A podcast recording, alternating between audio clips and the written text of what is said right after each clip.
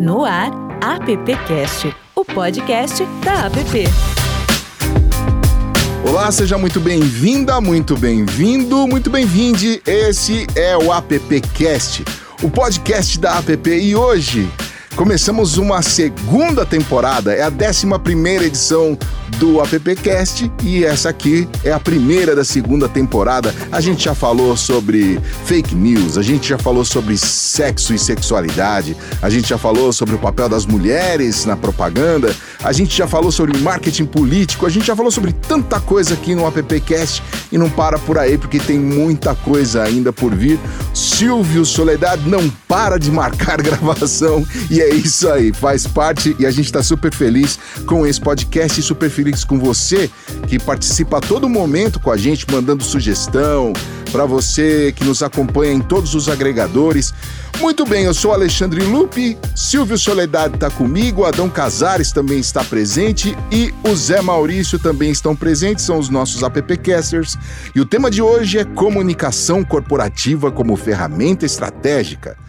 Com o passar do tempo, os fatores como a popularização da internet, as novas tecnologias e aumento da concorrência em todos os setores, a comunicação corporativa vem se transformando, expandindo e ganhando novas formas, cada vez mais criativas, simples e eficientes, como os vídeos, por exemplo.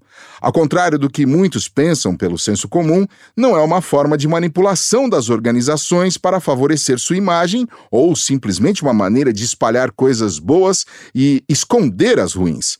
A comunicação corporativa é algo bem mais amplo e se relaciona diretamente com a sobrevivência e manutenção da empresa, tanto interna quanto externamente. Para falar sobre esse assunto, temos aqui um time bem especial. Rose de Almeida, graduada em jornalismo com MBA em marketing, iniciou a carreira no jornal Propaganda e Marketing em 1983, onde além de repórter, assinava a coluna Actos e Factos, editou cadernos de informática do Diário Popular e trabalhou em quase todos os veículos de trade publicitário sócia diretora de consultoria Rent My Brain e da startup Boomerangu. Muito bem, é ganhadora do troféu Garra do Galo, prêmio Contribuição Profissional da APP. Atualmente mora em Lisboa, então é a nossa convidada internacional de hoje e faz a ponte entre Portugal e Brasil, promovendo conhecimento, relacionamento e negócio entre os dois países. Rose, muito bem-vinda ao AppCast. Muito obrigada pelo convite, uma honra estar começando essa segunda temporada. Show! Temos também a Lúcia Faria, diretora da LF Comunicação Corporativa, empresa lançada em fevereiro de 2002. É formada em jornalismo com especialização em comunicação organizacional e relações públicas, vencedora do troféu Mulher Imprensa, edição 2012, na categoria Agência de Comunicação.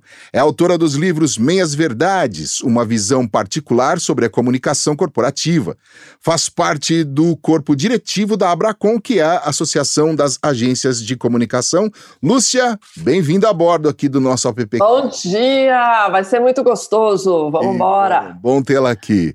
Marta é Guicciardi ou? Gucciardi. Gucciardi, não vou nem perguntar se é italiano, né? É, nem precisa. Ela é formada em comunicação social pela FAAP, com pós em gestão empresarial pela FGV e comunicação digital pela USP. Mentora de negócios, especialista em cultura organizacional. Mais de 20 anos de experiência em comunicação corporativa, palestrante sobre comportamento, interação e comunicação, sócia da Extrato, consultoria de cultura e desenvolvimento organizacional e e da Casa do Texto, agência de comunicação. É diretora de marketing da ABEN ou ABMEN, Associação Brasileira de Mentores de Negócios. Marta, bem-vinda a bordo também. Obrigada, é um prazer estar aqui com tanta gente bonita, elegante, sincera. e o Everton Luiz Santos. Everton, você está em minoria hoje aqui, hein? Pois é, girl é. power total. Everton Luiz Santos é gestor de comunicação interna da Atento Brasil, formado em comunicação social pela Casper Libero e especializações em marketing pela PUC-PR e em negociação empresarial pela FGV, com passagem por grandes corporações, tais como Electrolux e Renault. Everton, bem-vindo, cara. Obrigado, Alexandre. Obrigado, Silvio. Bom dia a todos. Prazer estar aqui com vocês e esse time de peso aí para a gente falar sobre esse tema que tem ganhado cada vez mais corpo aí nos últimos tempos, né? Então é bacana dessa oportunidade de compartilhar um pouquinho da minha vivência e também aprender muito com essa equipe aí de peso que está hoje presente. Muito bem. Bom, fazer uma pergunta bem de estudante aqui. Qual a diferença entre comunicação corporativa e publicidade? Deixa eu sortear aqui quem começa. Aí eu acho que eu vou começar pela Rose. Pronto. Não precisou nem do áudio, né? Só a minha cara, vocês já viram que eu estava respondendo. Né? Pois é, pois é. Vamos lá, Rose. Primeiro, eu gostava de fazer um comentário sobre o fato de ter recebido um pouquinho antes a orientação do, da conversa que nós teríamos, né? Porque a gente entra num ritmo de trabalho, de vida e de carreira e vai fazendo as coisas muitas vezes empiricamente, né? Pega um conhecimento que já tem e sai atuando. Quando alguém te manda, de repente, umas perguntas ou um panorama sobre um assunto, você para e vai pensar sobre aquilo. E aí eu fiquei pensando, caramba, fazia muito tempo que eu não me detinha a pensar nas diferenças, nas circunstâncias que moveram a minha carreira para um lado ou para outro, ou enquanto esse trabalho é feito pelas pessoas, talvez sem a consciência que deveriam ter. Bom, isso foi uma reflexão à parte que eu queria contar. Mas eu ia começar respondendo como uma brincadeira, né? Que a, a publicidade é você pagar para o veículo publicar a sua performance, a sua marca, né? E a comunicação corporativa é você pagar para o assessor de imprensa colocar a sua marca e a sua, o seu serviço no, nos veículos de comunicação, né? Mas basicamente é uma diferença é, óbvia entre você comprar um espaço para dizer o que você bem entende e você se sujeitar a ser apresentado pelo viés que o jornalista tem em relação à comunicação que chegou até ele, né? Essa é uma grande dificuldade dos clientes entenderem, né, Rose? Porque às vezes o cliente não entende a diferença entre uma coisa e a outra. Quando a gente fala com jornalistas, quando fala com a imprensa, a gama de. o critério que ele vai utilizar é outro, é diferente do que a gente está falando. Ele pega essa informação e ele decupa, ele entrevista, ele ouve outras fontes, ah, mas eu não queria estar na matéria com fulano, que é meu concorrente. Não somos nós que decidimos, é um critério dele, né? Então, acho que essa é uma grande dificuldade. Mas tem uma outra questão é, que a gente tem que falar da comunicação corporativa, é que a gente não está se relacionando só com a imprensa. A gente é um intermediário entre vários públicos. E isso também que as pessoas não entendem, às vezes, o nosso papel, que a maioria dos clientes, pelo menos para mim, eles querem assessoria de imprensa tradicional, quer falar com, com, com esse público. E tem que entender que a gente tem uma, uhum. um leque enorme de público, o funcionário, a comunidade, o governo, enfim, é, acho que é isso que é muito importante de destacar também.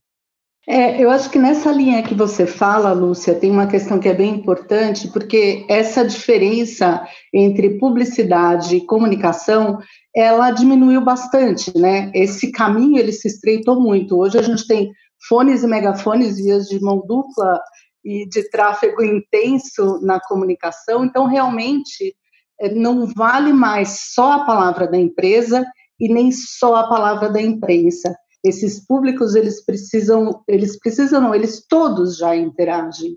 Cabe à empresa ter uma comunicação legítima, porque se a comunicação não é para valer, ela não vale nem para a publicidade e nem para a imprensa. Rose, você queria fazer um complemento também, né? O complemento era anterior em relação ao que a Lúcia disse, que os clientes realmente têm pouco traquejo no trato com a assessoria de imprensa ou com a comunicação corporativa, porque a partir de um release, ele acha que aquilo é o que vai sair no jornal. Ele dá uma entrevista de 15 minutos no telefone e não pensa que às vezes pode sair uma frase só uhum. dele na matéria. Né? E aí ele culpa o assessor de imprensa pelo que aconteceu. Agora, é, em relação ao que a Marta disse, também eu gostava de complementar que os mecanismos que nós temos hoje de tecnologia à disposição dos clientes fizeram eles pensarem que não precisam mais de uma comunicação corporativa. Que eles podem simplesmente abrir um Instagram lá e botar um estagiário para colocar foto com um textinho lindo sobre o produto deles e que isso resolve os problemas de comunicação que ele tenha. É porque eu acho que o cliente ele não, não consegue ainda enxergar a comunicação como estratégica, né? Ele sempre vê como tática. Então ele vai lá e faz, vai lá e faz. Mas ele não consegue avaliar o que isso significa para a marca, para a empresa, né? Realmente lidar com o cliente, bichinho que a gente ama mesmo, mas é, é um desafio para quem tem agência. E você, Everton, que está nas duas pontas, você atende o público interno e o externo, como é que fica? É, pois é, eu estou do lado agora do, do, cliente, né? Enquanto empresa, já estou há muito tempo, já trabalhei em agências também, mas hoje, do ponto de vista das, das organizações, de fato, é uma preocupação constante em você ter esse ponto de contato com os stakeholders, seja a comunidade, funcionários, imprensa, governo, é, de ter uma mensagem uníssona, né? Você não ter é, tratamentos segmentados por canal, né? Por público. É, a gente vê cada vez mais uma proximidade, né? Uma junção aí né, de publicidade com comunicação. Eu, do ponto de vista de comunicação interna, o funcionário hoje é o porta-voz da empresa em mundo. Agora com redes sociais, então isso se expande ainda mais. O poder de alcance de um comentário de um funcionário sobre a empresa que ele trabalha é, é, às vezes fala mais sobre a empresa do que uma publicidade, uma propaganda convencional. Então, esses caminhos estão se misturando cada vez mais, né? Então, por isso a empresa, enquanto empresa, tem que ter mesmo essa preocupação de uma forma estruturada e o mais profissional possível, de mandar ter a mesma estratégia de comunicação, a mesma mensagem institucional para todos esses é, meios, né? É, a gente está falando de uma empresa aí com cerca de 80 mil funcionários aqui no Brasil, né? Deixa eu chamar aqui meus colegas, meus appcasters. Quem levanta a mão aí para fazer uma pergunta? Eu sempre, normalmente eu pego de surpresa, mas dessa vez eu vou. vou... Pronto, o Zé. O Zé levantou a mão. Vamos lá, Zé. Bom, eu já tive desse lado também, né? Eu, no início da minha carreira, na década de 70, eu era assessor de imprensa. Né? Então, havia, assim, eu trabalhava no veículo de comunicação, né, um veículo de comunicação, e, mas não estava na redação do veículo, né, na, na, na, emissora de televisão, não estava na redação. E cada vez que eu passava pela redação, quando eu chegava na empresa, eu olhava lá para dentro e estão me xingando. Por quê? Eu era assessor de imprensa na Secretaria das Obras Públicas do Rio Grande do Sul. Então, havia uma má relação entre os assessores de imprensa na época, que faziam as matérias, e os jornalistas, sabe? Então, eu acho que como é que isso aí foi resolvido? Como é que vocês se entendem hoje? Isso eu quero saber. Há uma boa relação entre vocês e os jornalistas? Eu acho que teve uma mudança aqui com o desemprego, né? com a mídia enfrentando problemas financeiros e cortando postos de trabalho, e aí muitos jornalistas é, migraram para o lado de cá do balcão, que a gente brinca, né? E aí isso foi mudando muito. E, mas ainda há desrespeito, ainda há falta de entendimento, ainda há arrogância, como em todas as relações humanas. É impossível fazer um jornal hoje sem falar com o assessor de comunicação de alguém, é, impossível. Né? É, as pautas vêm daqui, as ideias, e dali eles expandem, tornam coisas é, fazem outros projetos, outras matérias, é, mas a gente contribui muito. Eu acho que a relação mudou, tem um novo entendimento, mas é uma relação humana, que é difícil, é sempre difícil. Quem quer complementar? Eu, na minha época de assessora de imprensa, eu sou de formação jornalística, né? Eu sou jornalista, tenho um MTB.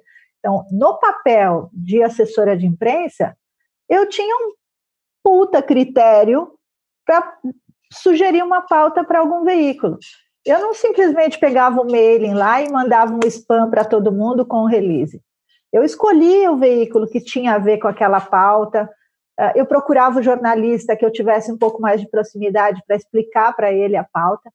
E mesmo assim, em alguns momentos, eu era tratada como sei lá, como, como qualquer coisa que não tivesse noção do que estava fazendo.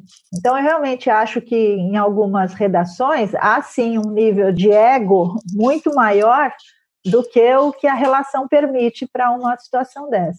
Vocês não acham que, por exemplo, agora com essa questão da pandemia, e também por esse momento mais nervoso politicamente, digamos assim, que o país atravessa, essa relação, de uma certa maneira, ela fica um pouco mais estreita com a imprensa aberta, as TVs abertas, as rádios. Eu tenho a impressão disso, tá? Isso é uma, uma impressão pessoal, assim. Eu acho que agora é, eu também percebo, mas percebo como espectadora e leitora, percebo uma revalorização dos, da imprensa. Né? Eu acho que as pessoas têm procurado a grande imprensa para se informar. E, nesse sentido, o trabalho da assessoria de imprensa realmente adquire novo valor. Acho que o que a Rose é, fazia no seu tempo de assessora de imprensa, muitas vezes, hoje, é uma exceção. Né? Então, acho que o trabalho de profissionais como a Rose volta a ser valorizado. Eu acho que a, a coisa vai nesse sentido, sim, Alexandre. A Lúcia também levantou a mão para falar. É, eu acho que não concordo, não, gente. Eu acho que está difícil demais. Se você não falar de Covid, não falar de manifestações antirracismo, você não emplaca nenhuma outra pauta, está um sufoco. É, as redações estão minúsculas, as pessoas estão em casa trabalhando, você não consegue falar com o jornalista, eles não respondem e-mail, é, a vida deles está muito difícil. E esse ódio contra a imprensa que, que eu, eu não entendo o que, que as pessoas estão. Concordo com Marta, é ali que a gente está se abastecendo de informações, não é com o governo que está mentindo números. É um horror que nós estamos passando. E é na imprensa que a gente tem que se segurar. Só que esse ódio que tem agora de uma corrente que fica chamando, batendo em jornalista, ou que fica matando jornalista, ou que fica. Meu, desliga a televisão vai ver outra coisa, vai ver Netflix, vai põe a cabeça no buraco e vira avestruz. Mas eu acho esse desrespeito com a imprensa, isso me deixa indignada. Isso você tem total razão, viu, Lúcia? A gente já citou isso, inclusive, em outros podcasts aqui. É uma aberração, chega a ser uma aberração isso. É, o Zé Maurício levantou a mão. É, eu queria falar sobre isso aí, sobre desliga. Ontem, os 30 minutos iniciais do Jornal Nacional só falava da hora da morte. Então, a Rede Globo está brigando pela hora da morte com o governo. Então, pô, 29 minutos de matéria sobre que, que, a hora que deve ser feito, que deve ser feito, é demais. Isso aí me leva também a acontecer. Outro dia eu estava vendo, não sei qual programa que eu estava vendo, acho que era o Jornal Nacional também. Cansei e desliguei, mudei de canal. Aí mudei de canal, caí numa entrevista com o Zé Guanais. Foi excelente, uma matéria maravilhosa do Zé Guanais, em que ele dizia, vocês precisam se dar conta vocês exageram com notícias, tem muita notícia demais, e falam sempre da mesma coisa, as pessoas acabam mudando de canal. Pois é. Eu, eu vou fazer uma pergunta para o Everton aqui. Eu imagino que o Everton também tenha muita dificuldade, ou tinha alguma dificuldade em emplacar alguma comunicação, porque a Atento faz ali grandes ações, ações é, sociais e de integração e tudo mais. Mas eu creio agora que depois com essa questão da Covid, a, o Everton não teve nenhuma dificuldade em relação a comunicar, muito pelo contrário, porque você tem que fazer uma comunicação interna para 80 mil pessoas e uma externa para toda a imprensa, e aí com todo fake news que vem para cima de uma empresa de call center, não somente de call center, mas como é que é isso, Everton? Explica pra gente como é lidar com esses dois lados e você ter que dizer, gente, a comunicação é essa aqui, essa aqui é a verdade, é isso que estamos fazendo. Não, de fato, Lupe, é, eu concordo com os colegas aí, só também dando meu, minha opinião em relação à, à imprensa, a relação né, entre governo e imprensa, que realmente nesse mandato é, e nesses últimos meses aí com, a, com essa crise, está é, declarada essa, essa guerra, vamos dizer assim, é, como você tem Jornal Nacional e outros meios falando, é, dedicando quase toda a edição em cima de detalhes que poderia trabalhar aí outros temas e realmente você trazer para a população é, outras pautas, né? Fica muito realmente maçante e isso cansa o espectador e ele justamente busca outros meios, outros canais e até vai mesmo para Netflix e outras alternativas aí para fugir um pouco desses ataques que vêm dos dois lados. E do ponto de vista de comunicação corporativa, falando aí da, da empresa com funcionário, que é a minha especialidade, de fato, a gente, desde o início dessa crise, a gente tem é, notadamente é, o nosso papel de comunicação interna para a organização é, cresceu né, de uma forma absurda. Já sempre foi visto de uma maneira profissional, estratégica. Eu, orgulho disso, que tem empresas que realmente não têm essa visão, mas a Atento, enquanto empresa, tem sim essa preocupação, sempre teve, e agora ainda mais em informar as pessoas pelo alto número de pessoas, dos mais variados tipos. É, nosso perfil de funcionário tem uma escolaridade mais simples, então a gente acaba também tendo esse papel de trazer não só comunicação corporativa, mas de também trazer, estruturar um pouquinho do que está acontecendo fora do, né, no Brasil e no mundo. Então tem esse papel é, conciliador também. A gente aproveita os nossos canais aí para também levar informação coerente aí do que está acontecendo. Então, o papel da comunicação interna para as organizações acho que tem aumentado nos últimos anos e nessa crise isso se potencializou ainda mais. A gente acho que vai falar um pouquinho mais para frente ainda sobre canais e sobre meios de, de contato, de como é, também a gente precisa ouvir as pessoas, né, não só é, ter aquela comunicação unilateral, que é muito tradicional, né, dos veículos de massa, do jornalismo, você publica lá a sua, sua matéria, a sua nota e vamos esperar a repercussão. Não, mas agora a construção desse conteúdo ela está passando por esses meios também. A gente está envolvendo mais as pessoas é, direta e indiretamente na construção e não só das matérias, mas da, própria estratégia, né? Não adianta a gente desenvolver, pensar aqui num plano sem envolver o, o público-alvo, né? Então, enquanto empresa, enquanto comunicação interna, a gente tem esse privilégio de ter um público mais mapeado, mais controlado e poder é, buscá-los até antes, né, de publicar alguma campanha, alguma notícia, para ouvi-los e entender melhor o ambiente ali, tem essa leitura mais clara, né? Mas de fato a participação das pessoas tem sido é, não, não só dos funcionários, mas dos clientes internos também tem sido muito importante e tem cada um entendendo o seu momento.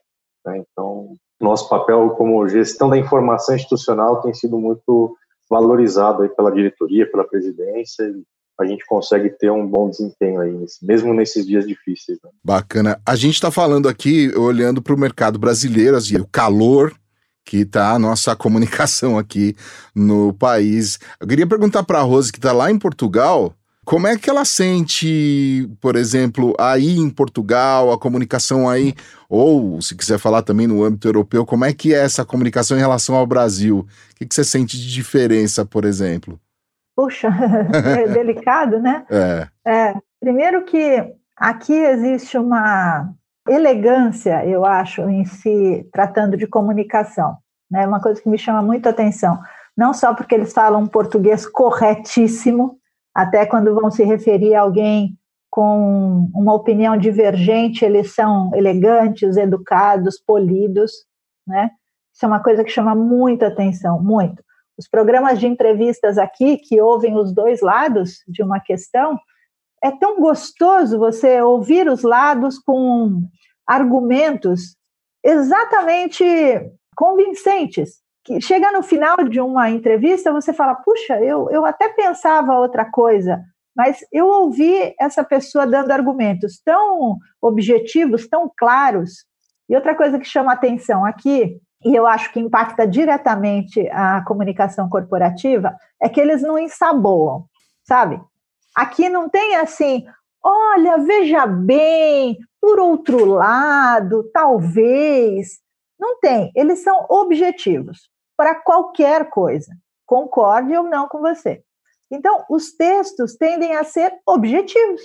Então, não fique enrolando dizendo que, olha, atualmente, considerando as fases do, do, clima, não sei das quantas, você deve usar tal produto. Não, eles dizem assim: você deve usar tal produto porque ele elimina manchas, porque ele aumenta a sua visibilidade, sei lá, qualquer coisa. E isso te dá uma segurança de escolher entre as marcas que estão sendo apresentadas. Então, tanto o texto jornalístico como o publicitário é muito claro, muito limpo. Então, eu tenho gostado demais de, de ler aqui uh, o jornal.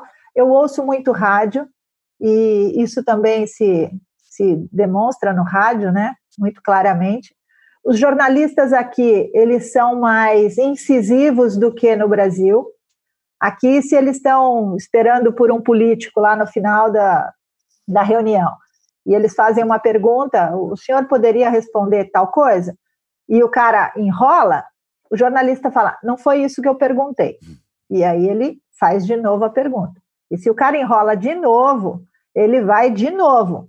Então, o senhor não está querendo responder? Sabe? É, é muito objetivo, muito claro.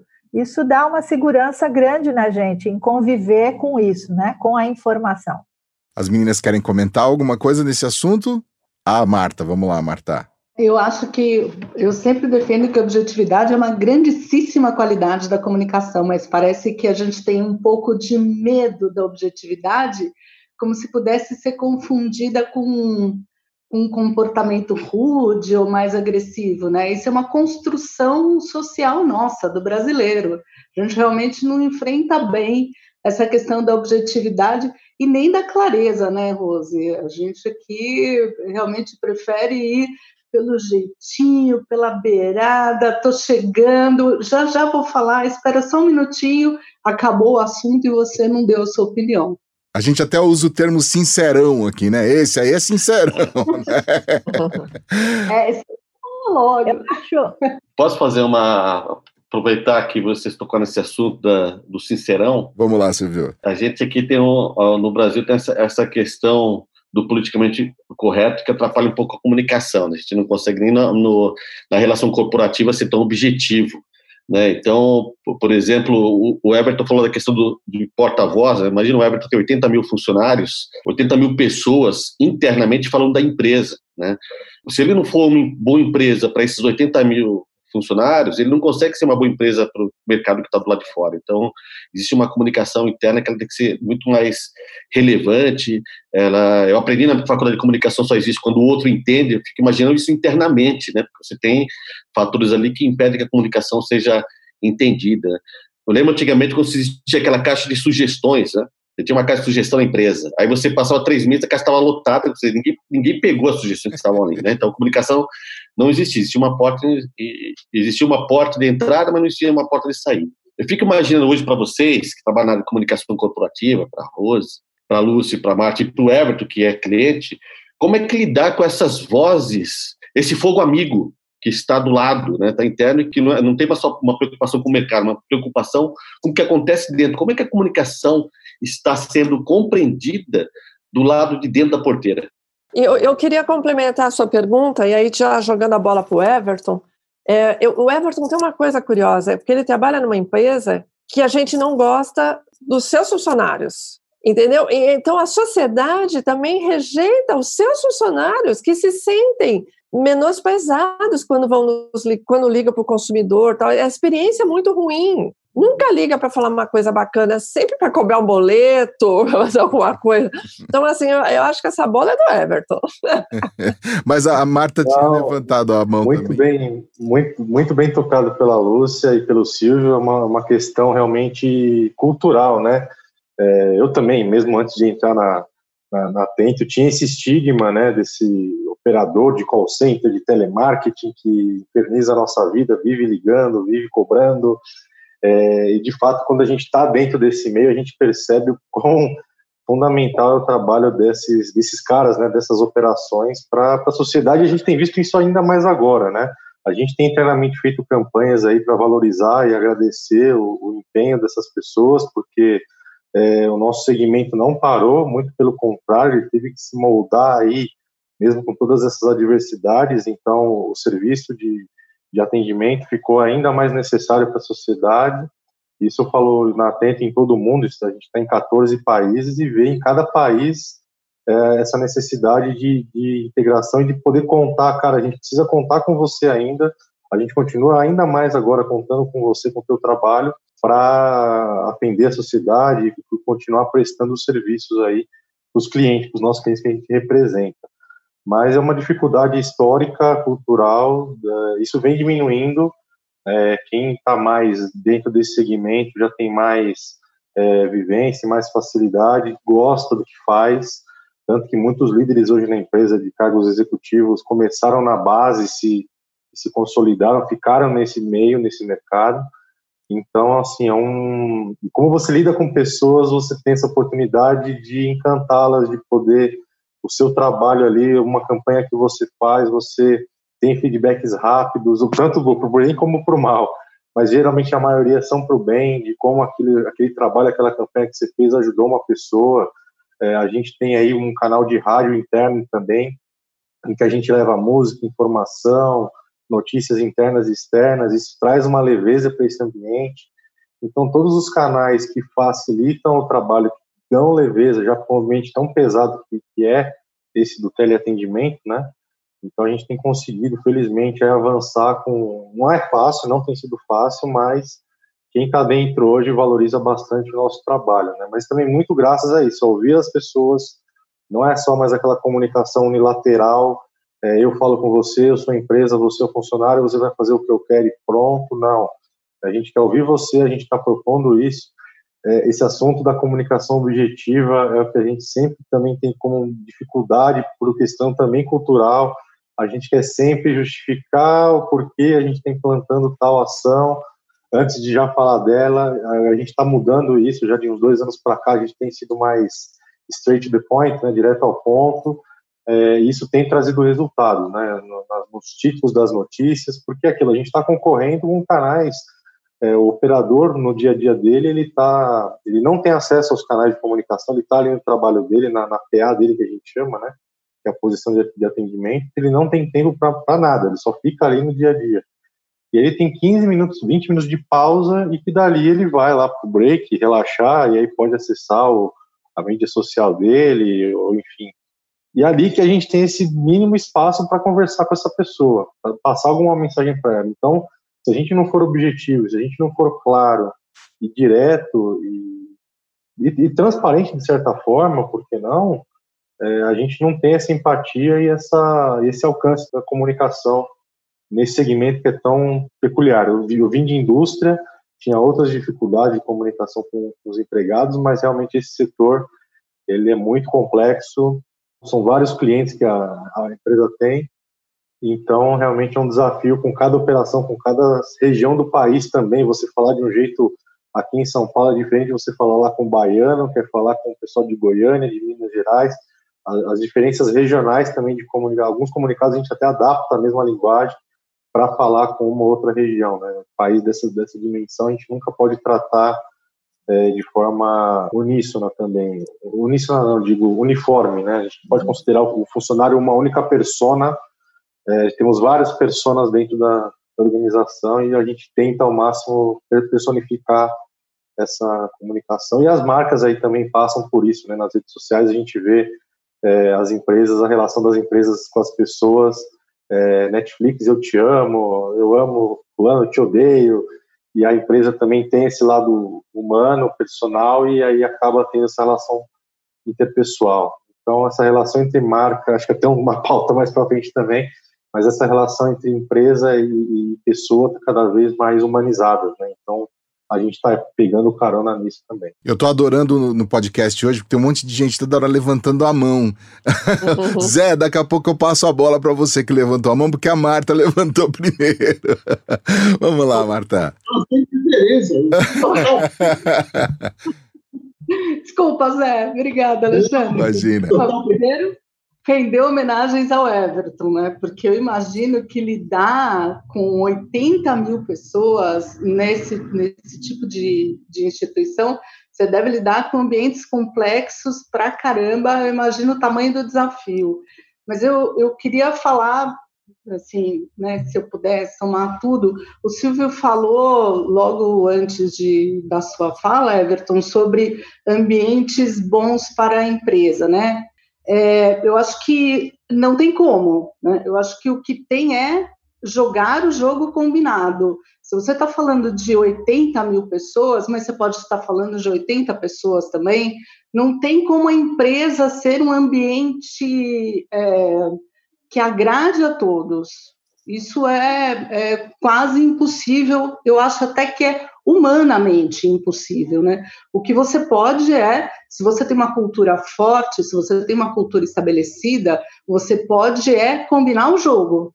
E aí ouvir os participantes todos. Hum, isso está sendo bom, isso não está sendo bom, isso eu posso rever, isso não, isso vai ser dessa maneira mesmo. mas eu acho que não tem como a empresa ser boa para todos. Né? Eu acho que isso é uma utopia que, que a empresa inteira busca, mas ainda tem que ser tratado como utopia. E aí, Everton, só uma coisinha que você falou também sobre transparência. Cara, acho que transparência agora é, deveria ser desde sempre, mas agora mais do que nunca é condição sine qua non da empresa, né? Transparência para dentro e para fora. Todo mundo fala da empresa, não é possível que ela não escute esse diálogo, né? Zé, você tinha levantado a mão para falar? Mais ou menos dentro desse campo aí, eu quero saber deles assim. É difícil mudar a má reputação de uma empresa? Como é que vocês fazem? Como é que vocês lidam com isso? Não, gente, é dificílimo. Reverter uma situação é muito complicada. Então, assim, toma cuidado antes, porque depois. Porque comunicação corporativa, nós estamos falando de imagem e reputação. A hora que esta reputação vai para o espaço, a retomada é muito pior. É muito, não adianta você ficar fazendo campanha no Google para pôr tua marca lá em cima, tal. As pessoas têm lembrança. É, o consumidor sabe quem está mentindo, quem mentiu, resgata. Entendeu? É aquela história de youtuber uh, que, que vai lá e começa a adorar uma marca, sendo que ele odiava cinco anos atrás. As pessoas lembram, não adianta. Então, assim, resgatar uma imagem é muito difícil. Eu acho que é bom cuidar antes. Eu participei de, uma, de um evento com profissionais de comunicação interna recentemente, né, bem no início da, da crise, a gente conseguiu se reunir presencialmente um congresso, e tem muito, eu lembro muito do case do Carrefour. acho que faz três ou quatro anos que teve aquele episódio do cachorrinho, que mataram o cachorrinho lá em Osasco, numa, numa das lojas. E até hoje, por mais que o Carrefour foi um funcionário terceiro da equipe de segurança lá que fez aquilo, em tese a marca não tem a ver com, o ocorrido, foi uma empresa terceirizada, mas enfim, está tá, tá dentro do Carrefour a empresa ainda até hoje arca com consequências de imagem, é, ainda é atacada. A empresa chegou até a acho que, adotar cães, fazer programas aí voltados para essa causa, mas foi muito atacada e até hoje ainda tem resquícios. Então, reverter uma imagem é, às vezes, é um, pode ter um histórico super positivo, né, nos dias de hoje, nesse tempo de intolerância, de ódio, uma ação que você erra, sem, claro, ninguém é querendo, mas uma ação que você tem um impacto na sociedade grande para reverter isso é, é, não é impossível, mas é bem difícil e isso requer diariamente esforços aí para reverter. Né? Então vamos lá. Rose, Marta, Lúcia e Everton. Eu vou fazer uma pergunta aqui, não vou citar nomes, mas acho que todo mundo vai reconhecer a persona. A gente está falando aqui que as, das, da preocupação das empresas em permitirem que seus departamentos trabalhem. O Everton acabou de citar uma situação que foi muito, muito delicada na época e que não teve nada a ver com a marca. A gente falou, está falando aqui sobre atento, trabalhar, com, por exemplo, com uma marca de uma construtora, por exemplo, de trazer toda a parte boa e, e, e sólida que essa marca, que essa construtora tem e tal. Mas e quando o patrão resolve, dono, por exemplo, ele é dono, faz de conta que ele é dono de uma cadeia de lojas muito famosa no Brasil e de repente ele sai falando tudo e mais um pouco por aí, e aí os departamentos, não há quem controle mais aquilo. Como lidar com esse tipo de coisa? E aí, quem quer, quem quer comentar? Se é que é posso, fazer um, posso fazer um complemento? Pode, pode. Essa tua pergunta é uma pergunta que eu também quero, uma resposta que eu quero ouvir. um, há, algum, alguns anos, eu fui participar de uma, uma reunião de resultados para acionistas, e o diretor de relações com o investidor estava lá, e aí ele estava nervoso, e a gente começou a tomar um café antes dele entrar, ele falou, cara, como é que eu vou explicar para os acionistas que o meu chefe está preso? É. Foi isso que ele falou. É. Então, assim, é isso que você. Como as marcas, apesar de uma reputação boa, né? A gente falou do Carrefour aí, deu um exemplo bom, o Carrefour está anos aqui no Brasil. Como lidar com essas questões? Eu queria. Essa é uma, uma resposta que eu queria ouvir desses profissionais. Bom, vamos lá. A gente está precisando de dinheiro, né? A gente está precisando de cliente, está precisando de conta, tem que manter o emprego, tem vários fatores, mas eu acho que tem um princípio ético. Se aquilo fere o seu princípio ético, eu abro mão. Não aconteceu até hoje mas é, assim, a gente, eu sou ghostwriter de vários clientes. Se um cliente chega para mim defendendo o AI5, que eu, que eu tenho que escrever um artigo para eles defendendo o AI5, eu vou abrir mão da conta.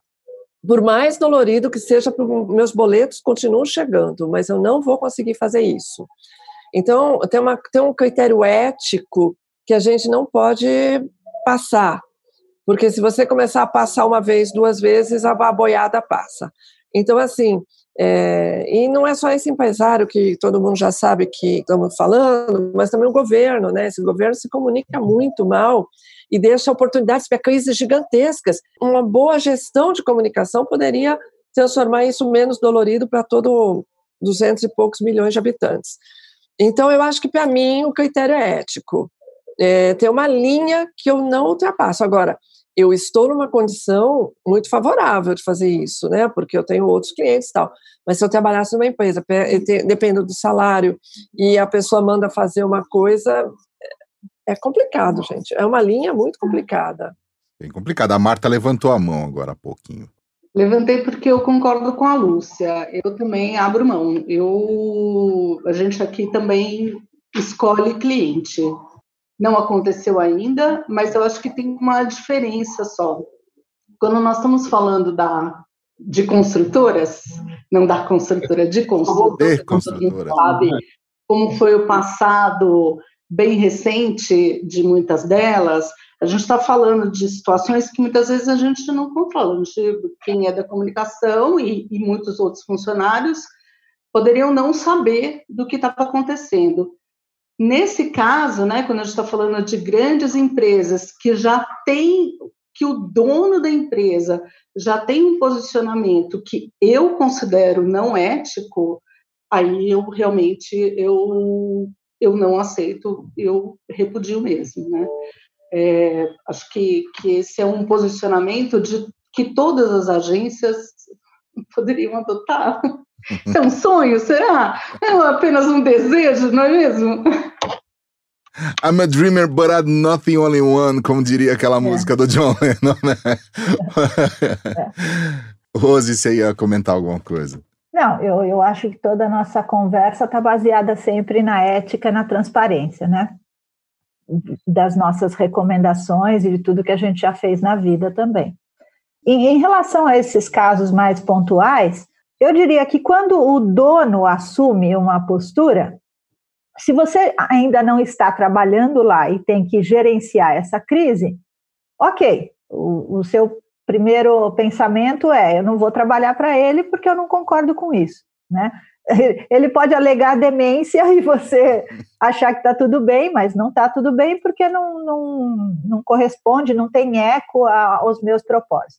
Agora, quando você vê uma crise dessas, ela abre espaço para um monte de gente que acha que sabe gerenciar a crise e lá se oferecer para fazer o trabalho. Né? Aí cobra um caminhão de dinheiro para fazer um comunicado que é só uma proforma, não vai limpar a barra de jeito nenhum. Um media training, assim, para ensinar o cara a ser um pouco mais polido, andar mais dentro daquilo que é politicamente correto mas efetivamente a marca sofreu um, um arranhão que, como a Lúcia disse, vai perdurar, né? Porque uma vez acontecido, está registrado. Esse, essa maquininha que a gente está vendo aqui, pela qual nós estamos conversando, ela registra tudo. Então, a, a recomendação é sempre: não deixa chegar aqui, né? não pisa na bola para virar uma notícia, porque uma vez que virou, é muito difícil mesmo reverter isso, né? Parafraseando aquela antiga revista, aconteceu, virou manchete. Vocês lembraram, né? Adão, posso acioná-lo? Pode, chefe. Vamos lá. É, sou da área de mídia, né? Então, quando a gente faz um trabalho de mídia, a gente baseia ali a comunicação no TRP, no GRP, na frequência média. O que, que a gente vai ter?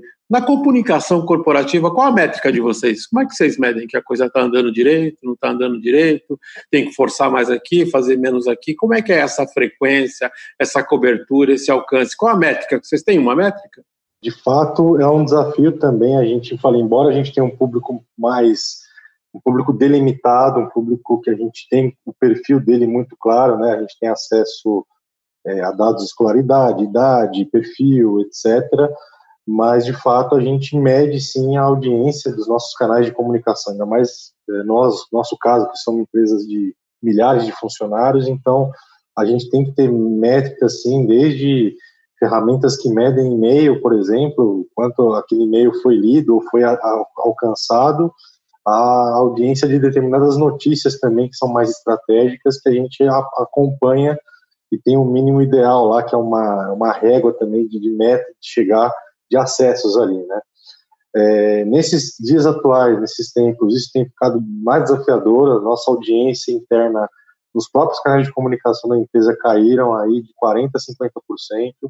Teve também isso muito atrelado a movimentos de home office, né, muitas operações que eram dentro das centrais, as pessoas foram para casa, então elas passaram a trabalhar de casa e ter acesso Ô Everton, Opa. a gente não, só para complementar, a gente está falando dessa coisa de colocar funcionário para trabalhar em casa.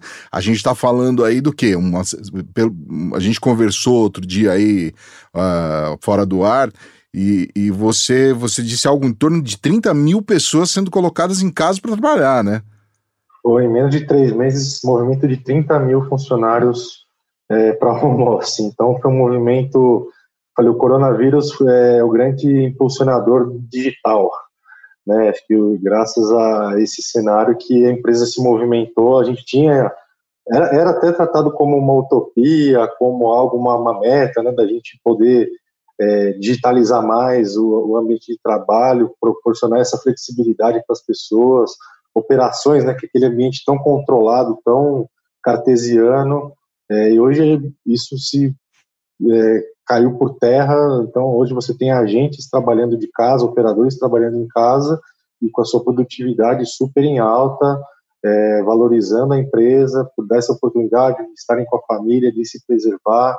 Quem, quem é do grupo de risco foi afastado, então isso também a gente conseguiu colher alguns depoimentos dessas pessoas.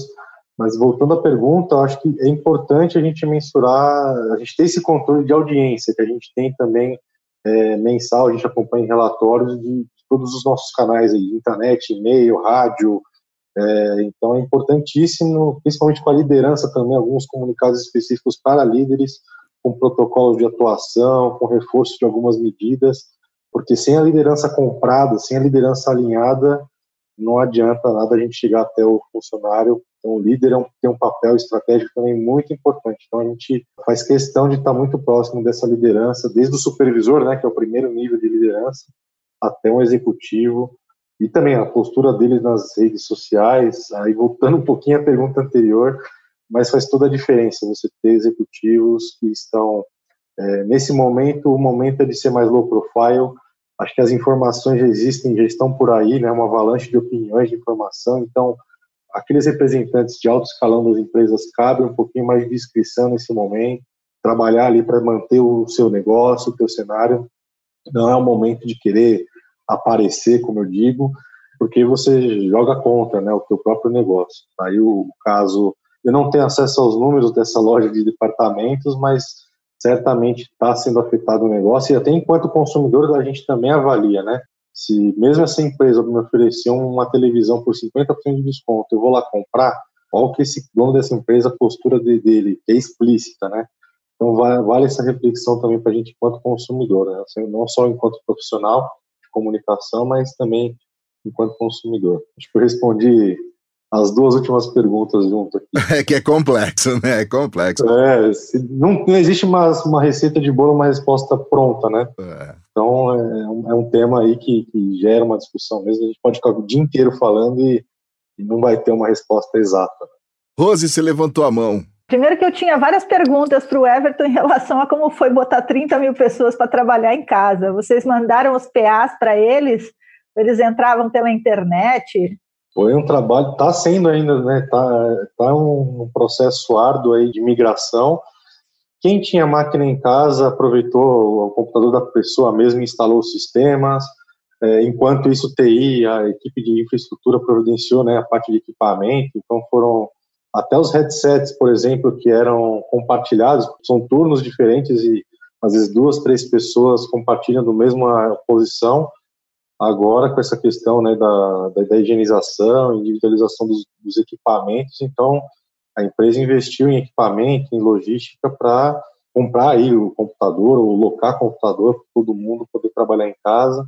Ainda uma, a questão da conexão, né, de, isso no Brasil inteiro, né, de, de banda larga ainda é muito carente, então a gente está dando suporte nisso também, né, a, a parte de conexão, é, mas tem sido um trabalho bem, bem forte, bem puxado. No começo da crise era a gente de comunicação acompanhando ali, tendo que informar os líderes, então é, 24/7 praticamente a gente trabalhando nessas primeiras semanas. Depois a coisa estabilizou um pouco com a chegada dos equipamentos e dos sistemas também que não estavam previstos para serem acessados fora da, da rede interna. Então, isso a gente também teve que adaptar. Então, para a equipe de TI e infraestrutura, nesse aspecto, eu nunca vi um trabalho. Não é porque eu estou na empresa, não, mas realmente 30 mil pessoas em menos de três meses é realmente um. É operação de guerra, né? oi, Rose. É, oi, Rose. É, né, não, então, eu queria só responder a pergunta do Adão. Primeiro foi uma curiosidade de consumidora, né? Agora, respondendo a pergunta do Adão, é, eu também tinha uma vivência de mídia. Então, as minhas métricas, primeiro era de centimetragem mesmo, quanto que tinha saído de tamanho de notícias do cliente, depois eu fazia um cálculo em relação à tabela de publicidade, porque aquilo tinha sido uma publicidade do meu cliente, né? Então, usava a tabela de centimetragens dos, dos veículos. E, e depois fazia em paralelo uma avaliação mais subjetiva em relação a ele ter sido o único citado na matéria, ou se foi uma matéria positiva, ou se usaram o assunto dele para comparar um serviço. Então, tinha uma análise mais subjetiva que ia junto com a descrição do trabalho realizado. Silvio, antes de te passar, a Lúcia também quer comentar alguma coisa com a gente. É. Não, esse, essa conta aí de sentimentagem eu não faço, eu nunca fiz, tem 18 anos, eu nunca fiz, um cliente me pediu essa semana, porque ele é uma entidade, uma ONG, e aí a gente está vendo o que pode fazer. Por quê? Porque publicidade é publicidade e comunicação corporativa é comunicação corporativa. Então, se a Mônica Bergamo publica uma nota sobre o meu cliente, a repercussão que aquilo tem é de um nível é estrondoso, né? Uma Sônia Raci, uma notinha nessas colunas não dá para comparar com se fosse publicidade. Então, essa conta não faço. Métrica é um problema na área de comunicação corporativa, que agora com as redes sociais, aí assim a situação melhorou, porque agora a gente tem mais, é tudo, tudo é possível, né? tudo é, é metrificável. Então, agora a situação mudou um pouco, mas é, é um problema, é isso, é o subjetivo. Aquela informação foi positiva, não foi positiva, é neutra, não é, é complicado. O que eu costumo fazer antes é, é combinar o jogo com o cliente está muito bem combinado quais são as metas, porque aí a gente consegue ver de acordo com as metas se a gente atingiu ou não. É o que eu tenho feito. O problema é quando a meta, ah, eu quero sair na Veja, ou eu quero sair na Caras, ou eu quero sair no valor econômico. Aí ele dá essa meta e, não adianta você sair no Estadão com uma matéria de meia página. Ele quer alguma coisa muito objetiva. Aí é complicado da gente aí entra naquela... bater a meta. A gente tem que dobrar a meta. Dobrar a meta. Tem outra coisa que costumam que, querem fazer um success fee que não funciona na nossa área. O, o, o nosso esforço é muito grande para fazer esse trabalho, mas eu dependo do outro lado. É diferente da publicidade. Eu vou lá e pago e saio o que eu quero, como eu quero. Então, o Success Fee não funciona na comunicação corporativa. Marta, quer fazer algum comentário? Eu trabalho com o público interno, né? Eu trabalho com cultura organizacional e comunicação interna. Então, o, a gente estabelece os KPIs, mas o principal deles é o engajamento das equipes na comunicação. Então, a gente avalia também, como falou o Everton, a performance da comunicação. E quando a gente fala de cultura organizacional, principalmente engajamento. O Silvio levantou a mão aí. É, já já passou a bola para você, Zé. Tô adorando essas mãozinhas em pé hoje. Eu tô adorando a conversa, A conversa está bem interessante. A gente falou do Jornal Nacional, agora quero aproveitar essa que a gente citou e fazer o lado bom do Jornal Nacional, porque a gente tem visto é que as marcas estão aparecendo agora para contar um pouquinho das ações que elas estão fazendo. Né? Aproveitando esse gancho, um dos podcasts que nós fizemos no passado aí foi sobre comunicação e propósito. E a, o pessoal que estava participando começou a falar de ações que eles estavam fazendo, não agora na pandemia, ações que eles já vinham fazendo há alguns anos, em termos de responsabilidade social, de ação no entorno, na, da comunidade. E aí me chamou a atenção por que, que as marcas, ah, só agora, na pandemia, resolveram falar que estão fazendo isso. Para vocês, não, não, não, parece que virou um pouco de oportunismo? Para nós, consumidores, às vezes parece que é, é oportunista. É, mas do ponto de vista de comunicação corporativa, como é que vocês veem esse, esse tipo de, de ação das, das empresas? Oportunista. é, não, é, é, engraçado, né? Porque fica a sensação, como consumidora e como parte da sociedade, de que tinha dinheiro, porque de repente começou a aparecer a empresa X doa tantos milhões para, a empresa Y doa tantos milhões para outro. A gente tem empresa que uma empresa que doou bilhão, né? Então a sensação que tinha é que dinheiro tem. O que faltava era uma ação para consolidar essa divisão com a sociedade. Então, muitas vezes soa oportunista sim, né? Eu acho que o que a empresa deveria fazer, de novo, enxergando a comunicação como estratégica, é: se eu tenho uma ação, essa ação é válida, essa ação é legítima, eu devo sim divulgar, porque quando eu divulgo uma ação válida e legítima, ela pode inspirar outras empresas, outros atores da sociedade a fazer o mesmo, até participar da minha própria ação. Se não, oportunista de novo. Lúcia? Ai, ai, ai, ai, vamos lá. Ela, a, Lúcia até passou a mão na cabeça agora.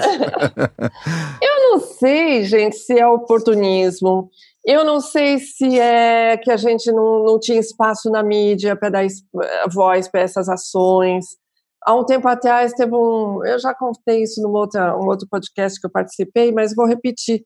Uma vez eu vi uma ação super linda de uns burricos que iam com um monte de livros numa comunidade do Nordeste, levando uma biblioteca em cima de burrinhos, tal. Foi super lindo. E a, o veículo, o Jornal Nacional, no caso, não deu o nome, contou a ação, mas não deu o nome da empresa que estava fazendo aquilo. E aquilo me incomodou profundamente. Falei assim, puxa vida, por que, que eles não falam o nome dessa empresa que está fazendo isso? Então, esse, esse momento do Jornal Nacional dar espaço para essas empresas é um marco é importante e espero que eles revejam a política deles de citar o nome das empresas que estão fazendo bem. A Rose quer falar. Sim, então eu também não acho que é oportunismo. Talvez as, uh, o momento esteja receptivo a esse tipo de manifestação, né? Eu acho que as pessoas estão um pouco mais sensíveis. A parte o gabinete de ódio esquece, eu sei que também estão, mas eu acho que na mesma proporção cresce a vontade das pessoas falarem sobre coisas mais legais, olharem para coisas mais inspiradoras. A minha conversadoria foi uma criação de produto nesse sentido.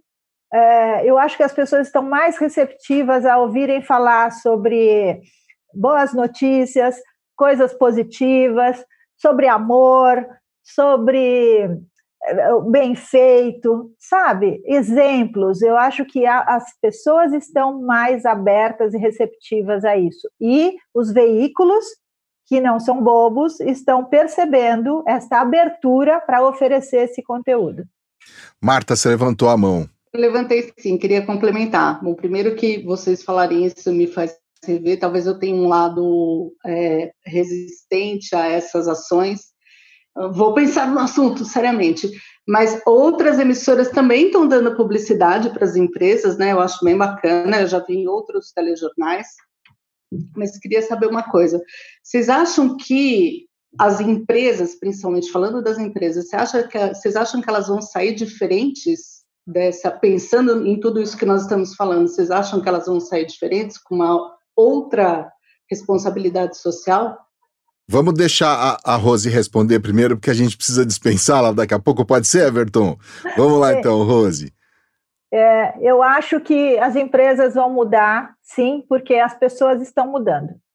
E as empresas não são estáticas, as empresas não são um CNPJ, as empresas são as pessoas. E enquanto essa força vier é, robusta por cada um de nós que tem uma atuação dentro da empresa ou na sociedade, as empresas vão mudar.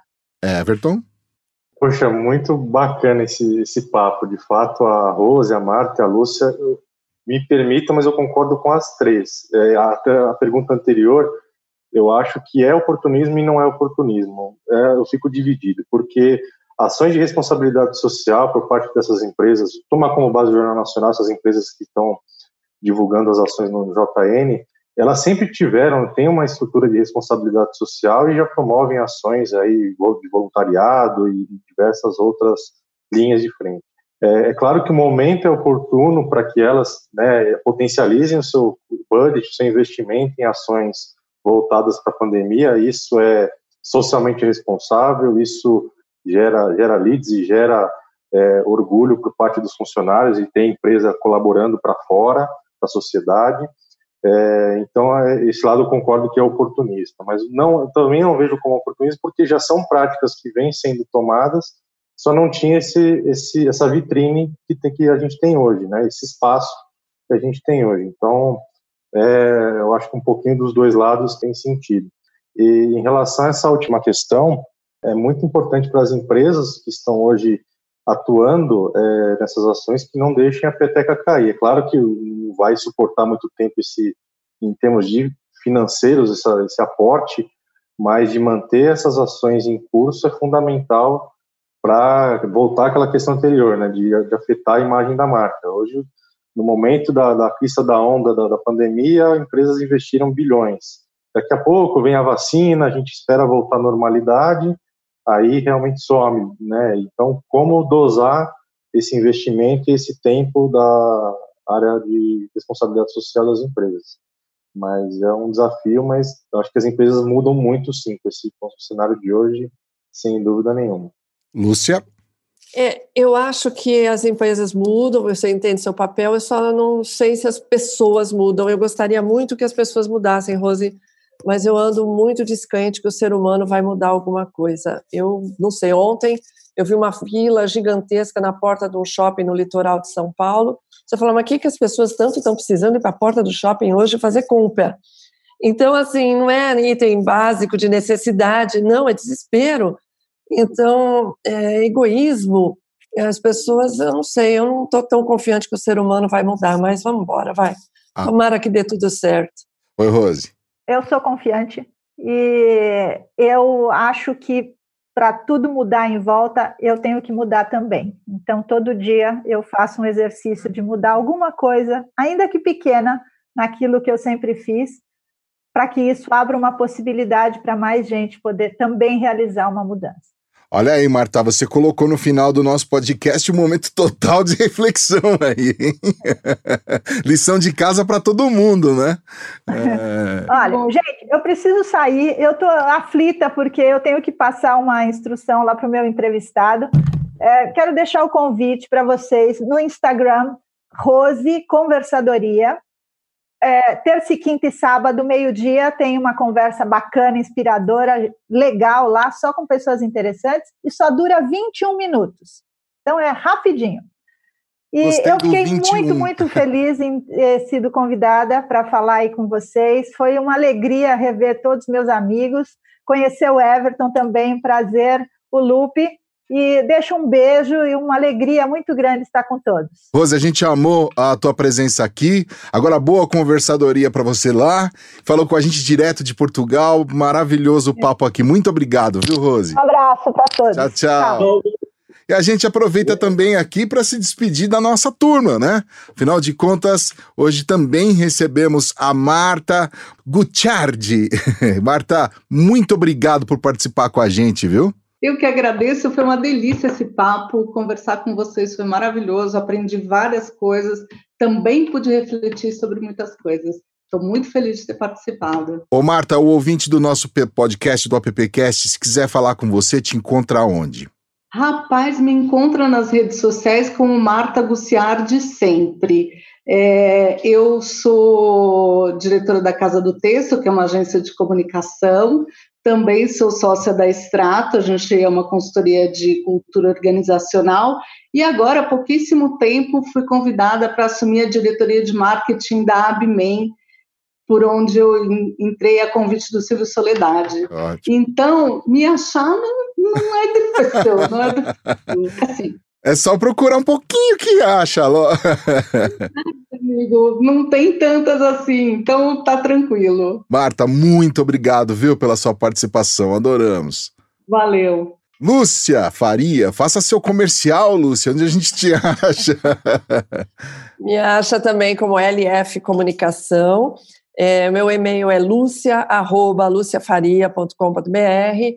Então é só mandar mensagem e toda terça-feira tem um projeto que chama Saindo de Casa. Eu gravo um vídeo de dois minutos, três, em que eu dou uma, um, uma dica sobre comunicação corporativa, alguma coisa do dia a dia. Então, pode me achar no YouTube, nas redes sociais, o Saindo de Casa, e vou gostar muito da audiência de vocês. E esse, esse papo foi ótimo, eu não conhecia a Marta e não conhecia o Everton, adorei a conversa, também acho que tem algumas reflexões importantes. E andei pela casa buscando um melhor.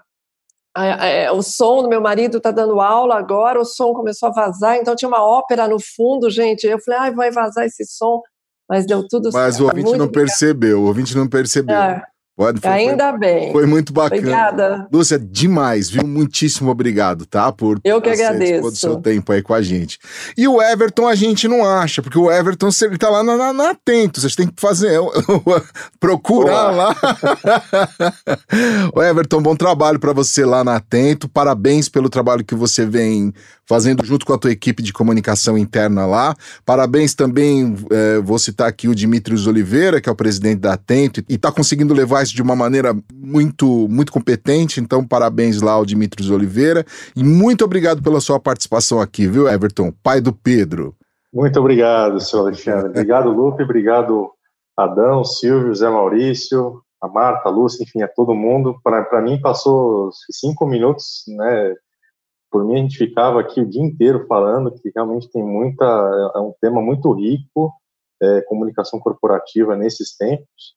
É, então eu agradeço pelo espaço pela oportunidade. É, se vocês quiserem acompanhar um pouquinho do nosso trabalho lá no Facebook e no LinkedIn tem o perfil da Atento Brasil é só procurar por Atento Brasil e muita o Facebook apesar de ser uma rede social nós de comunicação interna fazemos a gestão também desse canal que né, por nós temos uma empresa B2B, então o público de Facebook são funcionários e ex-funcionários e candidatos, né, que quem quer entrar na empresa acaba seguindo a nossa página, então um trabalho também muito legal lá de, de comunicação, engajamento também, de falar um pouco da nossa cultura para esse, esse universo.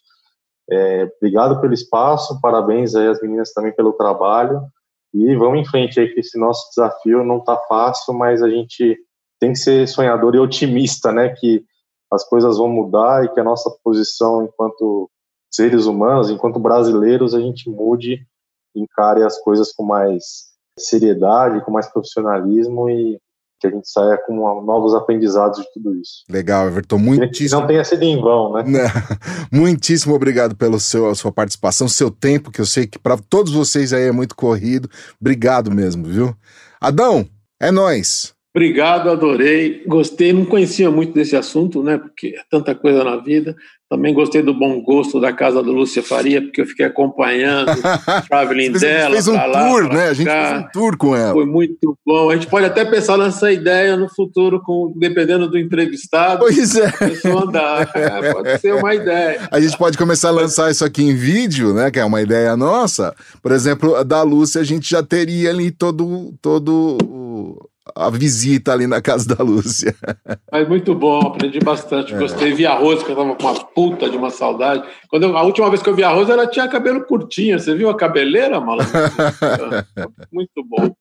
Obrigado. A... Silvio, tamo junto. Obrigado, Ali. A gente consegue uma proeza de fazer um podcast melhor que o outro, né? Pois eu é. Eu tenho essa sensação. pois é. E eu tenho essa sensação do, do Everett, que a gente sofre quando tem que terminar o podcast aqui, porque o assunto é muito legal quando eu olho aqui, poxa, passou quase uma hora que nós estamos conversando, é muito pouco, né? É, a impressão que dá é que tem assunto para a gente falar mais cinco, seis podcasts aí sobre comunicação corporativa e já fica o convite para quem sabe no futuro a gente retome esse assunto pós-pandemia para entender foram, quais foram os, os reflexos disso tudo, né? Muito obrigado pela participação de vocês, adorei. Zé Maurício, demais, viu? Ah, eu também gostei muito, passou muito rapidamente, acho que foi excelente, né? E os participantes maravilhosos, né? Eles têm uma fluidez simples, não tem, não tem teoria nenhuma, só prática, né? Mas parabéns a você também que conduziu muito bem. Obrigado, Zé, obrigado. Esse foi o AppCast, o tema de hoje, comunicação corporativa como ferramenta estratégica. É a edição número 11 do AppCast e a primeira da segunda temporada. Que bom, que bom que estamos aí com muitos temas pela frente. Eu sou Alexandre Lupe, quero agradecer os nossos convidados e também a equipe da Compass Colab, que edita, monta e também publica os podcasts da App. É isso aí, gente. Até a próxima edição. Valeu! AppCast, o podcast da Associação dos Profissionais de Propaganda. Produção Compasso Colab.